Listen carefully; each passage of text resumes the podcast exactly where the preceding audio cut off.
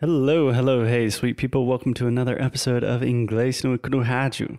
As always, I am your host, your guide, your spiritual leader. Excuse me. co host, That's right. co guide, co spiritual leader. What, what are you doing right now?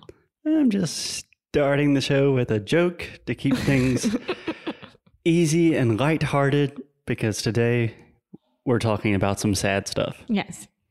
but not our normal, like, sad stuff, just sad vocabulary. okay. okay, so as always, my name's Foster. But very important as well. Alexia, hi. And this is Alexia. I'm an English teacher, and Alexia is Um, the guinea pig, as always. the guinea pig, the cobaya, Yes. and we are recording this from the basement of a co working space. So you will probably hear some strange European Portuguese from time to time. No problem. We are here for that. Okay, so it is the month of June. We're talking about relationships, um, romance, love, friendships. And so far, it's been quite positive. A lot of positive vocabulary. Yes. So today, we're going to switch it around. Yes, because every single one of us, we had already bad experiences with relationships. So we had to know this vocabulary as well. Yeah. This is good to know stuff. Yeah. We're, we're not saying we want you to have bad experiences with your No, relationships. It's good to know. Okay, Alexia. So let's just start with the classic. In English, how would you say when you end a relationship with someone? To break up with someone. Exactly. Yeah. So, using examples of not real people, can you give me an example of the phrasal verb to break up? Yeah. So um Carla and Bruno broke up last week. Perfect. Or Carla and Bruno are breaking up this week. Carla is breaking up with Bruno this week. Excellent. Yes. So, just to clarify, because this is actually pretty complicated grammatical stuff here, Alexia. You did very well, by the way. Thank you. I was thinking, did I get it wrong? So, to break up is a phrasal verb. And just to remind all of you, sweet people, a phrasal verb is when we have a verb and a preposition, Mhm. right? So, to break, verb, and then up is a preposition. So, that's one phrasal verb, to Mhm. break up. And in the example that you gave, you said Carla y Bruno Mm-hmm. um, broke up last week. Mm-hmm. So there we just have break in the past, which is an irregular verb, meu Deus, and then up.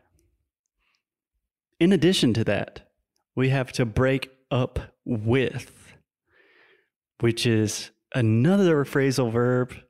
So we have the preposition with on top of that. So to break up with someone. So you could say, Carla is going to break up with Bruno. Or in the past, broke up with Bruno Yes. Tadinho. Maybe it was for the best. We don't know. Do you have any questions about that? no, I don't, to be honest.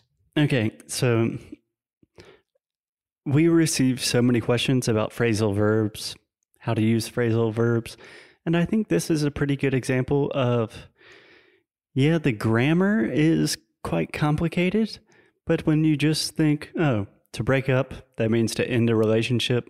To be honest, I've never thought about this expression as a phrasal verb. No. I never stopped and think, oh, this is a phrasal verb, I actually. have never thought about it either until right now yeah. when I had to so- explain it live. Yeah, so I think that people get really stuck with the fact that I need to learn phrasal verbs. No, you don't. You need to learn English and then realize that some of these expressions and words are phrasal verbs, but not the the opposite way. Yeah. I do not have the statistics, but I would say at least 95% of Americans have never heard of the phrase phrasal verbs. They have no idea what they are. And that's probably a good sign that it's not the most important thing Yes. for your life. Okay, Alexia. To break up, I think is the most common way. Do you know any other ways to say to break up? to end a relationship? To end a relationship? Yeah. Yeah. It's a little bit more uh, not formal, but a little less strong And then uh, splitting up to split up. and to divorce, right? So divorcing, having a divorce. Okay. Okay. Good. Great. I think I think that to split up is when they are like just um how do you say that? Like not actually have a divorce, but they are splitting up. It's like the before of having a divorce. Right, they're separating. Yes, exactly. Yeah, I know what you mean. I don't think that's correct.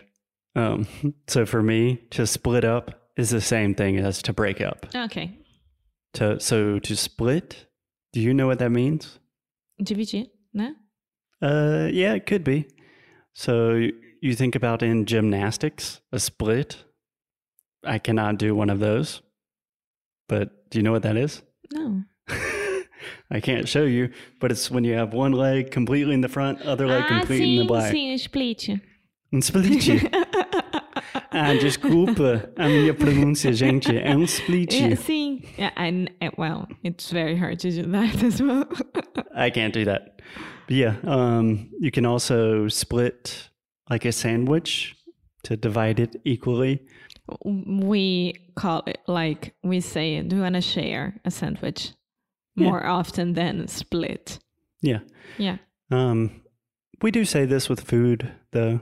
Like, hey, I think that uh, the plate's going to be pretty big. Do you want to split it? Let's split up the fries. In that case, we would just say split the fries. okay. Anyways, to split up the exact same rules as to break up. Like Carla split up with uh King Boy. Bruno. João Bruno. No, okay. Great. It's interesting to think about these words because they're they're quite violent. To break up, it's like you're breaking someone's soul, you're splitting someone. And we also have to dump someone. I think that's the worst one. Yeah. Like imagine Carla is dumping Bruno. Carla dumped Bruno last week. Carla is going to dump Bruno. It's horrible. I hate this.